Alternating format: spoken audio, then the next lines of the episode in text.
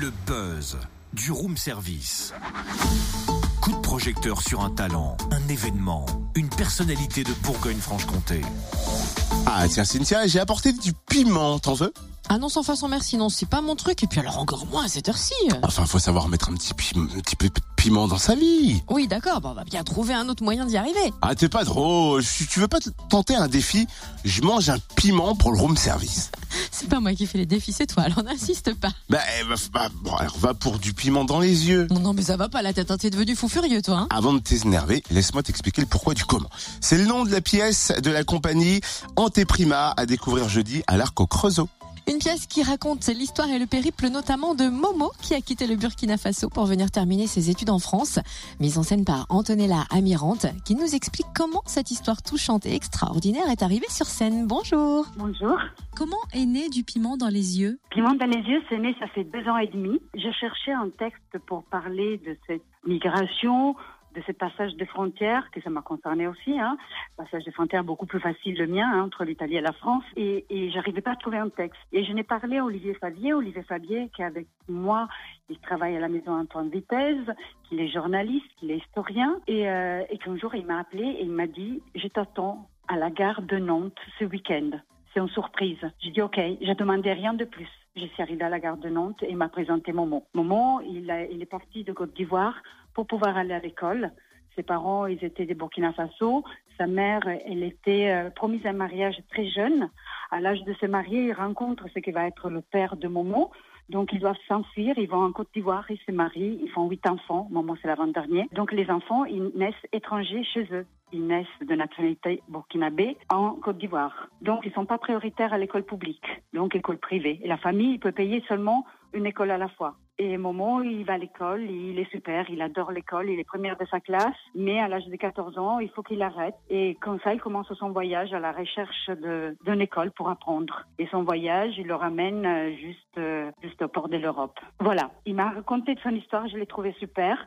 Je confiais cette histoire euh, d'abord à Olivier Favier, et il a pris son histoire d'une façon journalistique, euh, qu'il a confiée à Simon Granja, auteur de théâtre. Je voulais pas que euh, Momo il rencontre l'auteur au départ, parce que Momo il est trop attachant.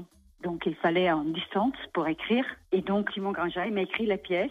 En inventant aussi ce personnage d'Inaya, il s'est inspiré de plein de, de cas vrais, de, de jeunes femmes qui ont euh, tenté l'aventure aussi. Et ces deux jeunes euh, qui, qui quittent leur pays pour différentes raisons, qui se retrouvent sur la route et font un bout de voyage ensemble. Et alors, est-ce que Mohamed joue son propre rôle? Ouais, alors j'ai hésité énormément. Euh, dans la pièce, il a quatre personnages, deux conteurs et euh, le, Inaya et Mohamed. Et euh, j'ai commencé la distribution, j'ai distribué les trois comédiens professionnels et au moment de distribuer Momo, j'arrivais pas. Je n'arrivais pas à trouver un comédien qui pouvait euh, l'interpréter jusqu'au moment où Momo il est venu à faire des ateliers avec moi, avec d'autres adolescents. Et là, je l'ai vu sur le plateau. Et je dis non, mais c'est lui. Et donc, euh, on a décidé ensemble de faire euh, cette autre aventure.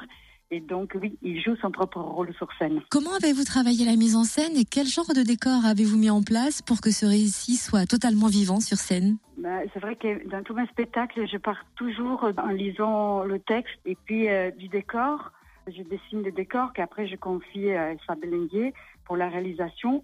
Et là, le décor, il est né dans une discussion avec Momo aussi. Je lui demandais, mais quel bagage t'avais pour faire ce grand voyage Il m'a dit, on n'a pas le droit, on n'a pas le droit d'avoir des bagages. La seule chose euh, qu'on peut ramener, c'est des jerrycans d'eau pour la survie. Et donc, le décor, ça va être un grand mur de jerrycan, que ça va être un support pour la vidéo, pour la lumière, et ces objets qui peuvent être euh, transformés pour devenir euh, plein de choses différentes. Et petit don. Waouh Merci Antonella Amirante, metteuse en scène, comédienne et traductrice. Rendez-vous jeudi soir à 20h30 à l'Arc au Creusot pour découvrir ce périple incroyable, ces périples incroyables d'ailleurs, celui d'Inaya et de Momo. Et si vous voulez un avant-goût de la pièce en vidéo, rendez-vous sur le www.l'arcscenenationale.fr. Allez vraiment le voir, cette, euh, cet extrait vidéo, parce que je pense qu'il va être décisif dans votre choix. Retrouve tous les buzz en replay. Connecte-toi. fréquenceplusfm.com